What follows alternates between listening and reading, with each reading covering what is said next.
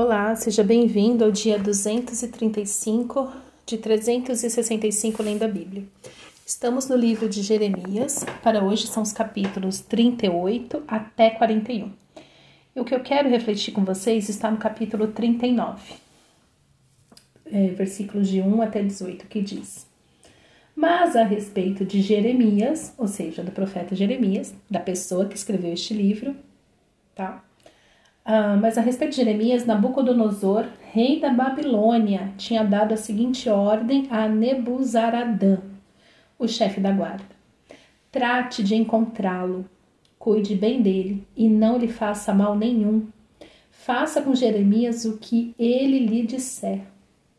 Queridos, é, isso aqui mostra é, quem era Nabucodonosor. Ele era o rei da Babilônia. O que, que, que, que é a Babilônia?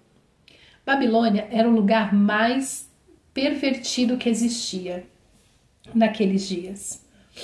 Era um lugar de violência, de moralidade sexual. Nabucodonosor era um ímpio, um idólatra. Mas Deus, para cuidar dos seus filhos, dos seus servos, ele usa quem ele quer. Não pense que Deus vai usar só crente para abençoar a sua vida. Se Deus quiser abençoar a sua vida e Ele abençoa, Deus é fiel para aqueles que lhe servem.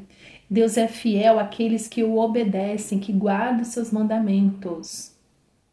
Deus é fiel e Ele é o bom Pai. Ele usa, inclusive, a pessoa mais improvável para cuidar de você, para lhe fazer o bem. Então, para com essa mania de achar, ai, fulano vai me fazer bem porque ele é crente.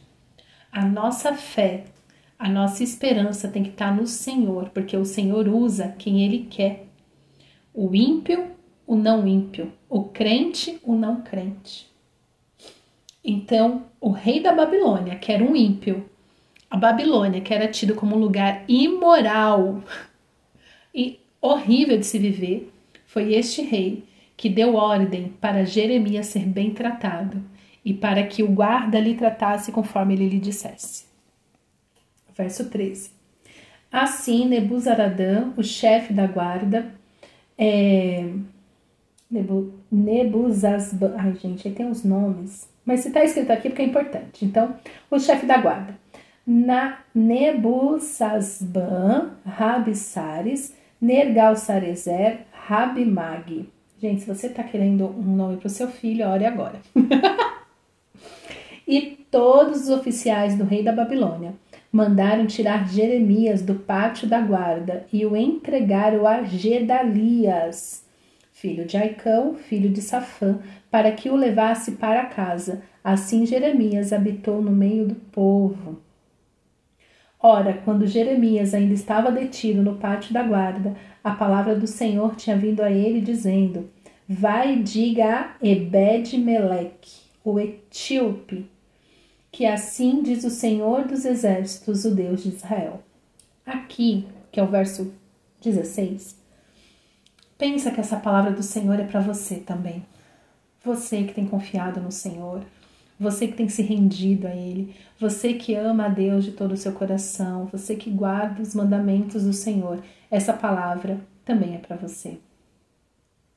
Deus manda dizer, né, para Ebed-Meleque, manda dizer para você hoje que ouve este áudio. Eis que eu cumprirei as minhas palavras contra esta cidade, para o mal e não para o bem. Elas se cumprirão diante de você naquele dia. Mas a você, você, eu livrarei naquele dia, diz o Senhor. E você não será entregue nas mãos dos homens, de quem tem medo. Pois eu certamente o salvarei. Você não cairá à espada. A sua vida lhe será por despojo porque você confiou em mim, diz o Senhor. Amadas, a nossa única esperança é o Senhor e que bom que a nossa esperança é o Senhor. Isso tem que trazer paz ao nosso coração. Por quê? Porque Deus, assim como ele livrou Ebed-Meleque, Ebed-Meleque viu a ruína das pessoas à sua frente, mas porque Ebed-Meleque confiou no Senhor, Deus o protegeu no meio do caos. Deus não vai te livrar do caos. Não, Deus vai te livrar no meio do caos. Deus não vai te tirar no meio da tragédia, é, da tragédia. Ele vai te livrar na tragédia. Por isso que o salmista diz: ainda que eu ande no vale da sombra da morte, vai andar na sombra da, do vale da morte, mas não temerei mal algum, porque o Senhor está comigo. Amados, na medida que você lê a Bíblia e você começa a se apossar dessas promessas do Senhor para a sua vida, você começa a entender por que, que a vida com Jesus é maravilhosa. Por que, que cumprir os mandamentos, guardar os mandamentos do Senhor, é, cumprir o primeiro e maior mandamento de amá-lo de todo o coração é o que protege a nossa vida. Porque é Ele que nos salva. Deus cuida de nós. Então, assim como o povo, quando estava no deserto, antes de ir para o deserto, que eles estavam no Egito, que as pragas alcançavam os egípcios, mas na terra de Gozen, na terra dos israelitas, eles tinham livramento. Se você for lá atrás, é, você vai ver que ali no Egito, os egípcios sofreram com todas as pragas, mas as pragas não chegaram na casa dos israelitas, porque Deus guardou os israelitas.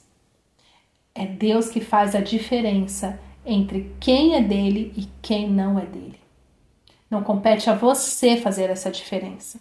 Porque, como nós começamos aqui falando, Deus usou Nabucodonosor para livrar Jeremias, para abençoar Jeremias, para tirar Jeremias da prisão.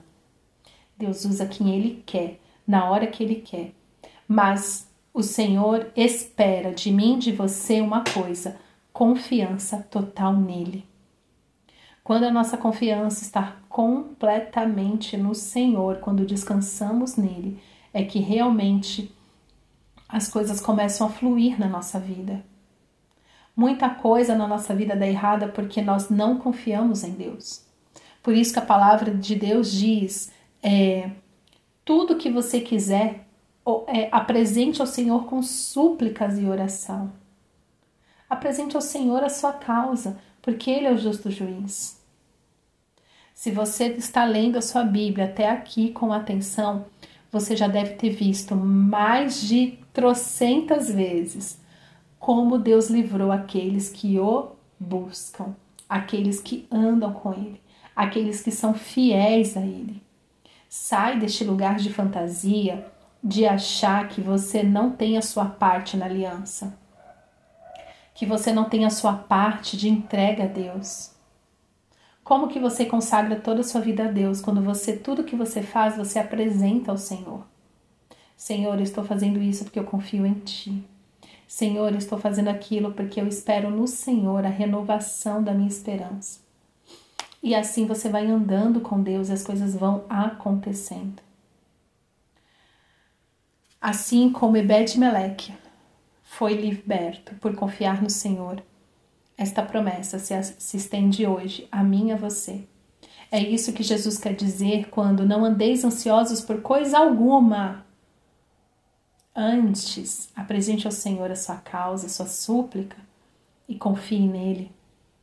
Ele te responderá. Basta a cada dia o seu próprio mal. Não se preocupe com o que comer, com o que vestir. Viva o hoje para Deus. Confie nele, porque o Senhor ele está no nosso futuro. Jesus é esse que era, que é e que há de vir. Ele estava tanto no nosso passado, nos livrando, nos protegendo de tantas coisas que a gente nem consegue mensurar, como Jesus está hoje, cuidando de nós. E Jesus está no nosso futuro para nos dar esperança, para cuidar da gente quando a gente chegar lá. Só isso deveria aliviar o nosso coração. E a Bíblia existe é, para nos contar sobre este Deus que cuida de nós mesmo quando nós não estamos atentos.